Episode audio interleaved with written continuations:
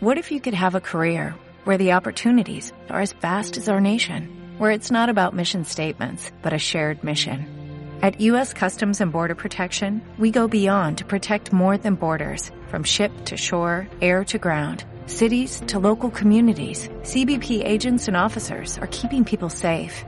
Join U.S. Customs and Border Protection and go beyond for something far greater than yourself. Learn more at cbp.gov/careers.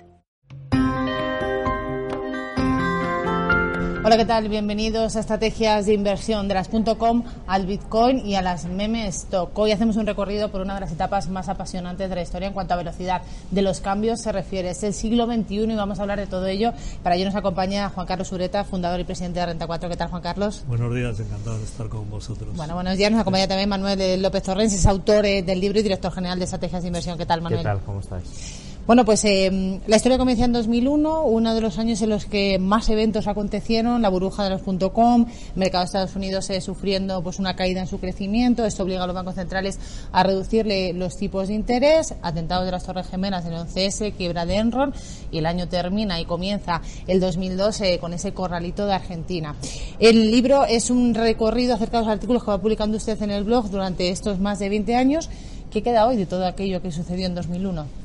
Bueno, queda todo, ¿no? Yo creo que el 2001 efectivamente fue el inicio de un, de un siglo XXI que, que, está siendo apasionante y que lo que, lo que está siendo, teniendo es que, que, realmente todos los años suceden cosas importantes, ¿no?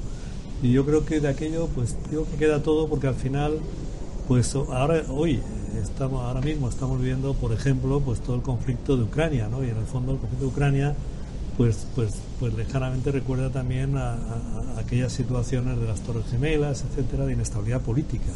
Ya se está anunciando ahí un siglo de, cambios en la, geopolítica global y un poco, y seguimos con ello. ¿no? Eh, eso por un lado.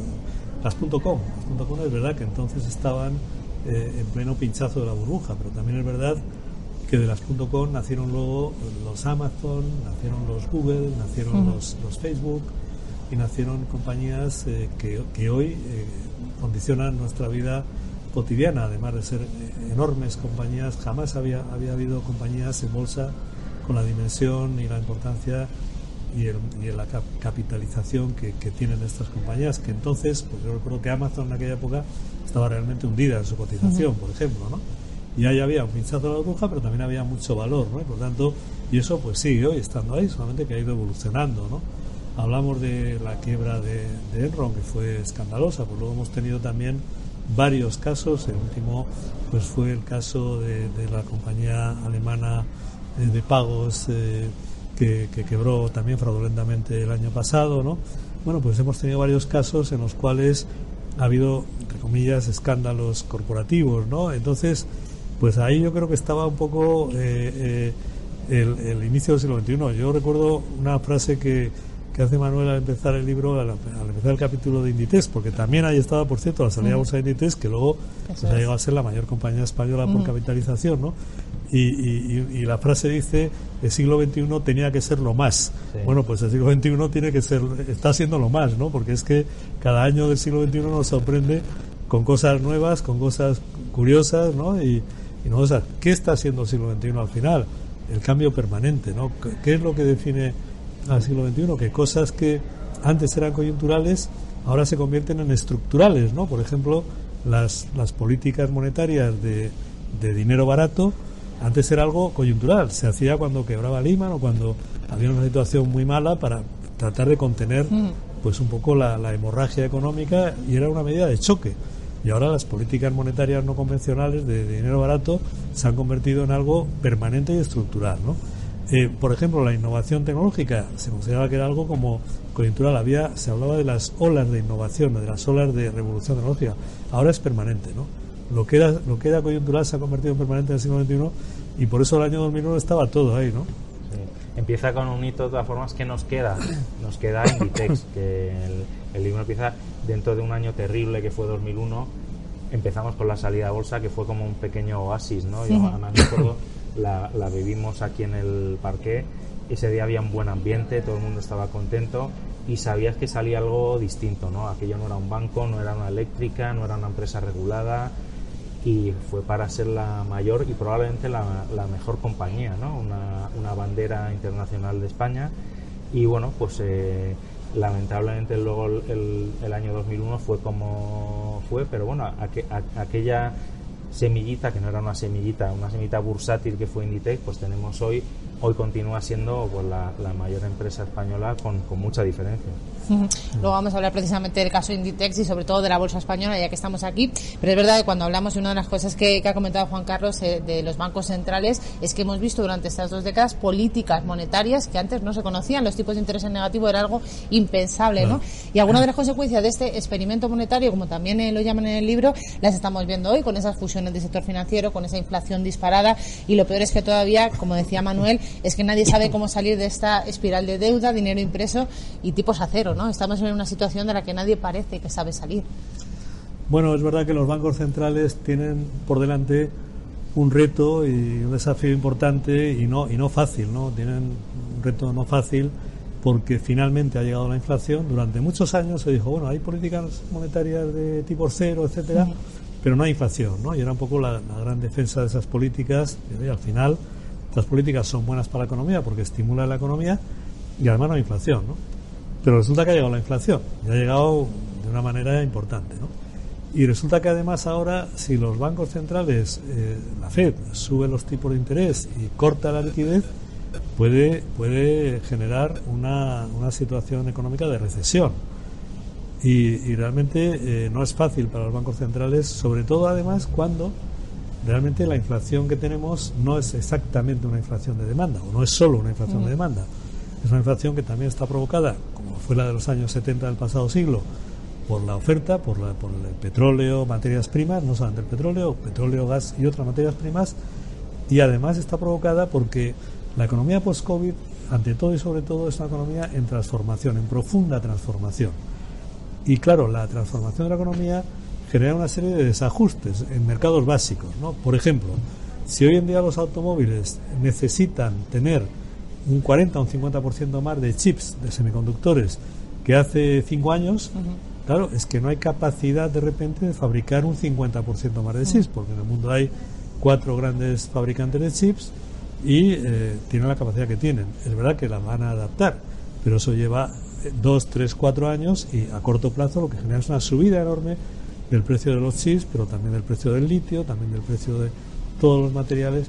Entonces, ese tipo de desajustes que se produce en la energía, estamos viendo la crisis energética, se produce en mercados de materias primas, no solo el petróleo y el gas, también otros mercados de materias primas. Se producen los fletes eh, marítimos, se produce en el mercado laboral. Eh, las empresas están viendo que la, por decir así, la, la mano de obra cualificada que necesitan los profesionales cualificados que necesitan no los puede encontrar. Resulta que de repente necesitamos muchas más eh, personas eh, profesionales que sepan de inteligencia artificial, que sepan de, de, software blockchain, que sepan de cosas que no hay tanta gente en el mercado. Y eso hace, por un lado, subir los costes salariales, pero sobre todo que no hay. Entonces, esos desajustes, ¿no? yo creo que hacen que la inflación no sea solo de demanda. Y eso para un banco central es más difícil combatir una inflación que no es solo de demanda, porque te ves eh, en la tesitura, como hizo Paul Volcker en los años 80, 70 y 80 del pasado siglo, de tener que subir de manera extraordinaria los tipos de interés para combatir esa inflación, pero a costa de matar la economía. Y no es fácil. Yo creo que los bancos centrales tienen una, una por delante de sí una tarea no fácil, ¿no? Nada fácil. Yo, diría Que... Yo me acuerdo en los 90 cuando estaban, empecé a trabajar como periodista económico que uno de los mercados que más sobresaltos daba era Japón. Y me acuerdo del Sumitomo y Mitsubishi, corporaciones muy raras, y me decían en la redacción, pero no hagas demasiado caso a Japón, que tienen los tipos al cero, la divisa la devalúan cada dos por tres y están medio locos y van a su bola y no hay, no hay manera de tomárselos en serio. Bueno, pues el modelo a la japonesa, 25 eh, años después lo tenemos y el gran reto es ver cómo salimos sin probar un, sin provocar un cataclismo, Totalmente. Ese es el reto. Ese es el gran examen, ¿no? Además, que se enfrentan a corto plazo, ¿no? Porque tenemos también la crisis de Ucrania y Rusia sobre la mesa y muchos de los expertos están diciendo que los bancos centrales no tienen todavía margen de maniobra como para poder actuar en caso necesario, ¿no? Claro, claro, no, no tienen porque han bajado mucho los tipos y ya, claro, no pueden bajar más, ¿no? Esa es la realidad. Vamos a ver si, si tienen o pueden la Fed en concreto, que ha dicho que va a subir tipo este año cuatro veces, pues vamos a ver si lo hace. Realmente eh, tenemos ahora el miércoles una, una intervención importante de Jerome Powell ante el Congreso americano y el jueves ante el Senado y vamos a ver si realmente eh, vamos a ver qué dice, ¿no? a ver si realmente la Fed sigue adelante con su plan o no. Hay que recordar que el año 2018 la FED anunció tres subidas de tipos el año 2019. Bueno, al final bajó tres veces los tipos el año 2019, porque realmente Jerome Powell se dio cuenta de que aquí lo que iba a provocar es una recesión económica muy importante. Y claro, después de 10, 12 años de, tratar de construir un modelo monetario que estimule la economía, eh, pues cargárselo de repente es algo que ningún banco central quiere hacer. ¿no? Bueno, es una situación complicada para los banqueros centrales. ¿no? Yo creo que ellos mismos lo saben eh, evidentemente hay, hay gente muy, muy capaz en los bancos centrales, no solamente a nivel de los, de los grandes responsables, los presidentes o, gobernadores, sino también los equipos. Y vamos a ver, pero no es una situación fácil, evidentemente. ¿no? ¿Tú apostarías por una, un gran write-off, una gran quita? Esa, ¿Están sobre la mesa esos los debates o la de deuda pública? O sea, yo realmente no, no apostaría no apostaría por ese concepto porque yo creo que es un concepto un poco siglo XX, ¿no? Y en el siglo XXI lo que apostaría quizá sería por una cierta reestructuración ordenada eh, de algunas deudas soberanas, ¿no? Eh, pero yo creo que el, concepto write-off exactamente es un concepto que es como muy de las crisis de deuda soberana del siglo XX, la de México, la de Argentina, incluso que ya fue el siglo XXI, bueno, también las tuvo el siglo XX, y yo creo que ese modelo hoy en día no, no lo permite la, la, la economía y, la forma en que funcionan las cosas. ¿no? Creo que será de otra manera, pero sí creo que al final hay una deuda soberana enorme en el mundo. Eh, en unos casos puede tener soporte en los fundamentales de la economía de ese país, en otros casos no tanto. Y bueno, yo creo que tendrá que pasar algo. No sé exactamente qué, pero algo. Hmm. Sí, porque ese es otro de los factores que también se está mirando con mucha atención, los elevados déficits que tienen algunos de los estados, ¿no? Y en el caso de subida de tipos, pues que al final pueden comprometer también la marcha de, la economía, ¿no? En la primera década de este siglo XXI también acontecen otras cosas, cosas que nos afectan especialmente a Europa, especialmente a España, como fue que la crisis inmobiliaria, derivada de la crisis subprime de Estados Unidos, quiebra de Lehman Brothers, eh, y ahora mismo estamos en un momento en el que la compraventa de inmuebles está disparada también eh, por el aumento de ahorros que ha habido durante la pandemia. Los expertos no descartan que con esa política de bajos tipos de interés por parte de los bancos centrales haya empezado a formarse otra burbuja en el sector inmobiliario. No sé cuál es su visión acerca del sector inmobiliario de España. ¿Estamos lejos o se parece algo a lo que vimos? Yo, creo que estamos lejos de una burbuja. ¿no? no digo que pueda haber una sobrevaloración, no en España, que tampoco han subido los precios tanto, sino igual en algunos otros países ¿no? o algunas otras ciudades, ¿no? que es verdad que han subido muchísimo. ¿no? Pero yo creo que en España estamos muy lejos del escenario como el año 2008, ¿no? 2007, 2006. ¿no? ¿Por qué? Primero, eh, lo has citado en la, pregunta, no hay más ahorro también. Hoy en día los niveles de crédito hipotecario no se dan ni mucho menos como entonces. Entonces había financiaciones con el 100% o con el 95%. Ahora mismo los bancos han aprendido muy bien la lección y son mucho más prudentes el sistema bancario a la hora de dar crédito hipotecario, ¿no? Eh, igualmente a la hora de dar crédito a promotor también piden mayores niveles de, capital, ¿no? Para el loan to value es, es, mucho más ajustado, ¿no? Y yo creo que ahí estamos lejos, ¿no? A la vez creo que también el sector inmobiliario, eh, bueno, pues eh, por muchas razones es un sector que, que, que, va, que tiene un valor, ¿no? Que tiene un valor evidente. Y no, yo insisto, yo creo que hoy en día la burbuja entendía como que el valor está muy lejos del precio, yo, yo creo que no, al mm. menos en España, ¿no? Y bueno, en una parte de Europa. ¿no?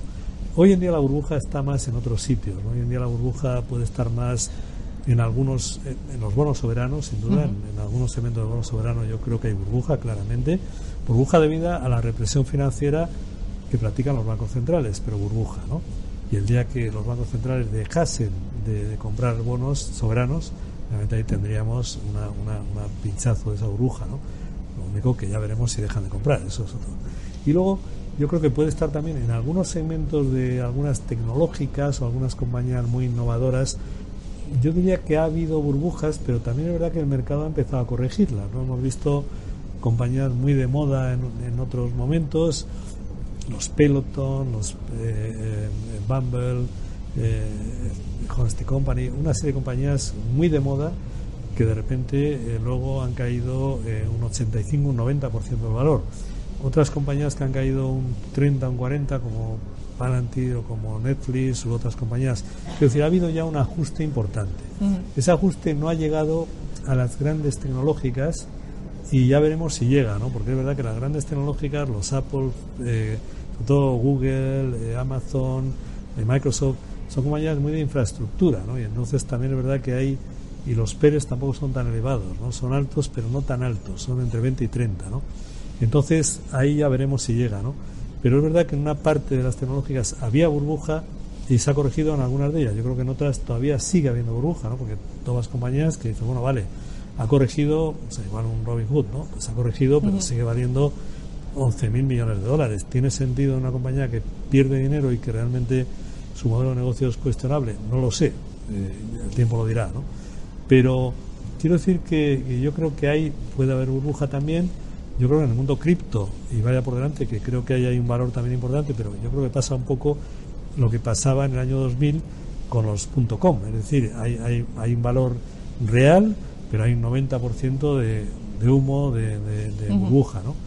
O sea, creo que se han creado burbujas, pero francamente creo que no están en el sector inmobiliario no digo que no haya a lo mejor sobrevaloración en algunos segmentos del mercado inmobiliario, creo que en general no.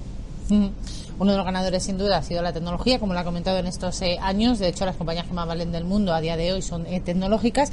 Y ahora entran en juego también los activos digitales, como las criptomonedas, los NFT, las meme stock, ¿no? que también habla de titular.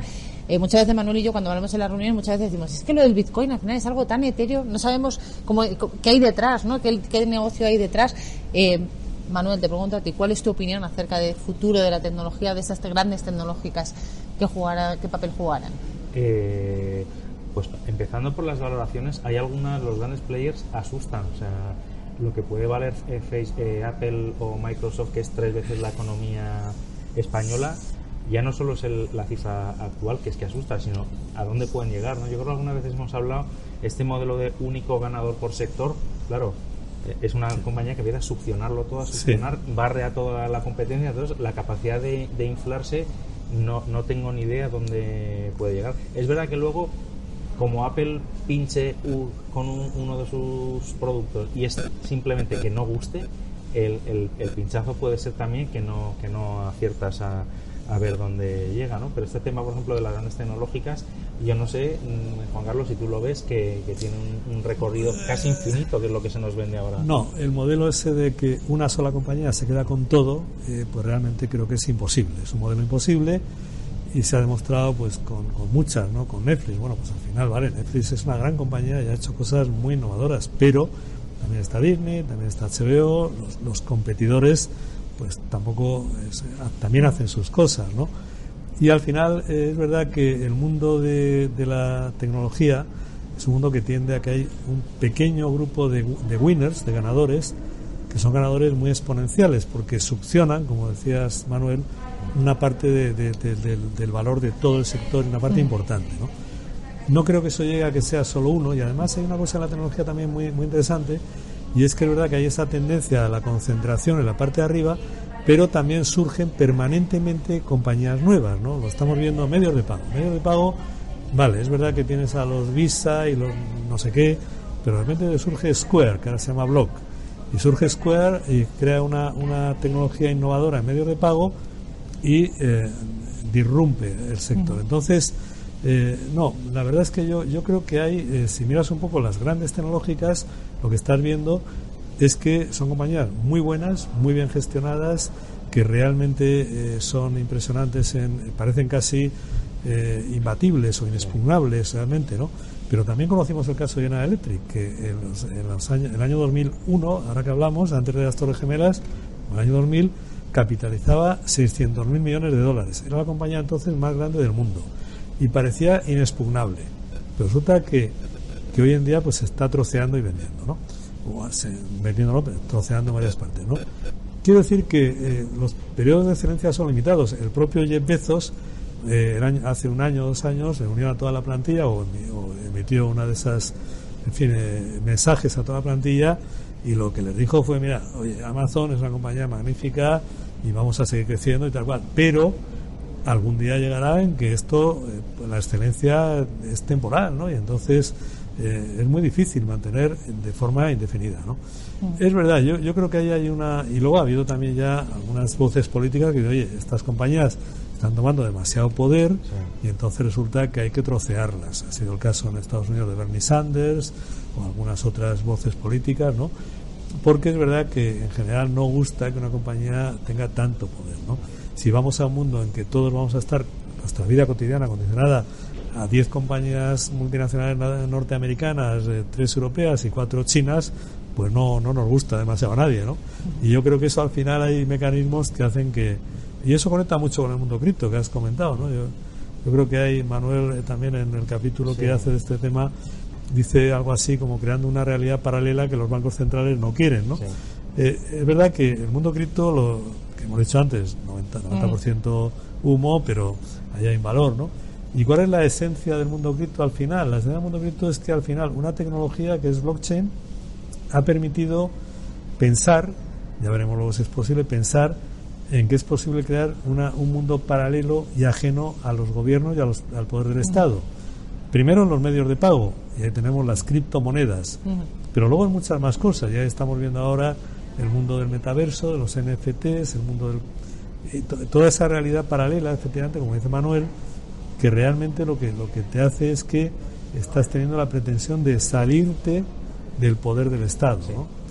Y por eso a veces cuando oyes hablar de los grandes eh, bueno, magnates del mundo cripto, en realidad, el, propio Jack Dorsey, también creador de Block, eh, parece que estás oyendo hablar a un antisistema, ¿no? Cuando realmente son personas muy, muy multimillonarias, de luego, y además muy metidas en el sistema, en, esa parte económica, por decirlo así, ¿no? Pero parece que estás oyendo hablar a alguien como, como antisistema, ¿no? anarquista o algo así, ¿no? Porque el mundo cripto realmente lo que tiene es que pretende eh, eh, abstraerse o estar fuera del control y del poder del Estado. Y esta es su fortaleza, ¿no? que seguramente también es su mayor debilidad. ¿no? Son, son dos cosas y además eh, nos están preguntando continuamente, si me lo preguntan a, mí, no quiero ni imaginar lo que te pueden preguntar a ti tus clientes. Por un lado, la inversión, claro, el Bitcoin sale a un centavo y se va a 50, 60 mil, no sé cuánto, que a todo el mundo como oportunidad de inversión le parece maravilloso eh, poner, si, imagínate si pones 10 euros ¿no? Eh, o, 10 dólares en, en, un Bitcoin, lo que podías haber obtenido son las inversiones probablemente más rentables que se pueda tener constancia. Yo no sé si los tulipanes de hace siglos dieron esta, estas tasas, pero luego una criptomoneda es un mecanismo de pago, o sea, es dinero, mecanismo de pago generalmente aceptado, totalmente al margen de los bancos centrales. Salió Tesla, que era uno de los gurús de esta época, diciendo que lo iba a aceptar, luego se desdijo. Está El Salvador que dice que lo va a aceptar y hay unos cuantos países más mirando a ver cómo sale el tema.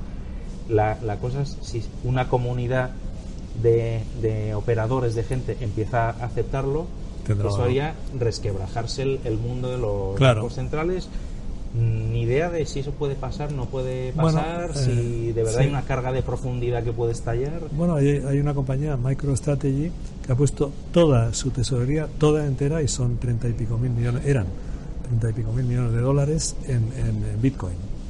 Y el, el, fundador de esta compañía, que es una gran compañía, por otro lado, en, lo suyo, ¿no? en su software, que es Michael Saylor, eh, bueno, pues él eh, dice estar muy contento y que es un movimiento estructural y que, lejos, que va a seguir poniendo toda su tesorería en Bitcoin. ¿no? Como bien dice el Manuel, va a haber algo, va a haber una, va a permanecer esto tal, nadie lo sabemos, va a depender de muchas cosas. Si acaba, digamos, haciéndose algo de algo ya, digamos, estructural y algo que ya permanece, los bancos centrales sí lo van a controlar, por lo menos en la parte de blanqueo, porque hoy en día es verdad que el mundo cripto es un mundo, eh, el mundo criptomoneda es un mundo muy tendente a ser utilizado por narcotraficantes, eh, terroristas, etcétera. Y eh, hoy por hoy, eh, yo creo que hay, los, inevitablemente los, gobiernos van a, decir, oye, muy bien, pero, pero yo quiero controlar esto por lo menos a nivel de blanqueo, ¿no? Y bueno, ahora, precisamente ahora con, con el tema de Rusia-Ucrania, va a ser un momento en el cual vamos a ver si Rusia trata de sortear esa, esos, esas penalizaciones de utilizar el SWIFT, etcétera, a través de canales cripto podría ocurrir, y de hecho seguro que lo intentan, es, es un mundo muy interesante. ¿no? Hay, hay, una, hay algo que va más allá de, bueno, pues de, a veces de la, parte está un poco externa que vemos, eh, bueno, aquí hay una cosa que se llama NFTs o hay están tal. Bueno, es que luego hay, hay, hay algo que, que, bueno, los que lo defienden creen que van a poder prescindir por primera vez en la historia, y la historia es muy antigua, del poder del Estado o del poder en general. No, creo que eso es muy complicado. Hemos empezado esta entrevista hablando del año 2001. Con el año 2001 eh, nos despedimos porque es verdad que fue la salida a Bolsa de Índices. Lo ha comentado antes Manuel. Eh, se vivió pues con muchísima ilusión no por ese cambio, por esa esperanza. Además, eh, tras la entrada de España en el euro, en la que había mucho optimismo también. Em, y sobre todo porque fue un fenómeno vinculado al desarrollo de nuestra economía y se concebía como una mejora del nivel de vida de todos los españoles. ¿no? Inditex sigue siendo una compañía de bandera española, es la compañía más capitalizada del mercado español pero sin embargo el IBEX 35 sigue sin tirar. Siempre hay expertos que nos dicen es que hace falta más Inditex dentro del IBEX 35. Yo no sé cuál es vuestra opinión, eh, porque es verdad que de los sectores ganadores de los que hemos hablado, el IBEX 35, el mercado continuo, eh, por suerte por desgracia, pues tiene poca exposición a tecnología y tiene exposición a sectores eh, que llevan toda la vida, pero que a lo mejor tienen menos recorrido. ¿no? ¿Cuál es vuestra opinión acerca de qué debería tener el selectivo para ser uno de los líderes? Yo creo que lo bueno de Inditex fue que demostró que una compañía familiar o con fundador eh, puede cotizar y, que puede cotizar y crecer mucho cotizando sin perder la esencia de esos valores de largo plazo que, tiene en este caso el fundador, el, señor Ortega y su familia. Y creo que Inditer demostró eso, ¿no? Yo creo que eso, yo lo utilizo mucho cuando hablamos con compañías familiares, ¿no? Como ejemplo, es verdad que había también otras compañías ya familiares cotizando, ¿no? Pero Inditex, eh, al ser un éxito tan importante, no solamente por cotizar, sino por crecer luego muchísimo después de cotizar, creo que, y, no, y, no, habiendo perdido los valores esenciales de la empresa con fundador o familiar de largo plazo, de creación de valor, pues yo creo que demostró a las empresas españolas que, que tienen fundador y que normalmente pues el fundador o la familia eh, pues siempre quieren tener un poco el control eh, y les da miedo cotizar en bolsa, les demostró, no, no, tú puedes cotizar, puedes mantener esos valores y puedes crecer mucho. Nosotros mismos el año 2007, Renta 4, salimos a cotizar y la verdad que siempre habíamos tenido la idea ¿no? y, la, ilusión de cotizar y, ha sido una experiencia fantástica. Pero quiero decir que yo creo que Inditex efectivamente marcó el camino de muchas empresas y hoy estamos viendo en empresas de otra dimensión, porque no, no todas las empresas tienen ese nivel, ¿no? Pues empresas que salen al growth. Hemos visto el año pasado empresas fantásticas, en los últimos años, como Gigas, como JIC, como eh, eh, eh, Making Science, como eh, Singular, eh, que son compañías todas muy, muy buenas a las que cotizar en el mercado growth les está ayudando a crecer y a crecer bien, ¿no? Con base de capital. Y yo creo que eso lo marcó Inditex. Yo creo que eso es la, gran bondad de Inditex. ¿Qué nos hace falta para que el IBEX se comporte mejor? Pues efectivamente, tener más empresas importantes que en España las hay, que salgan a cotizar y que se atrevan a hacerlo y que sean un poco la base del futuro IBEX, ¿no?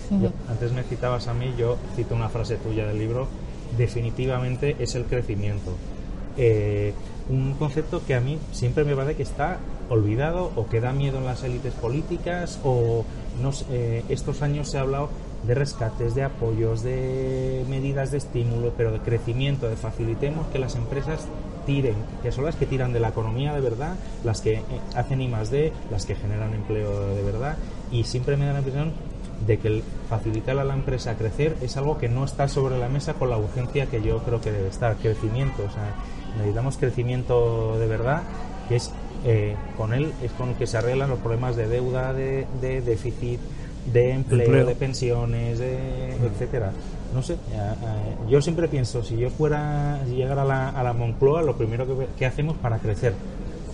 No sé. Sí, sí, no, desde luego. Definitivamente es el crecimiento. debería ser un objetivo primordial, efectivamente, en todos los debates políticos y que a día de hoy no tenemos.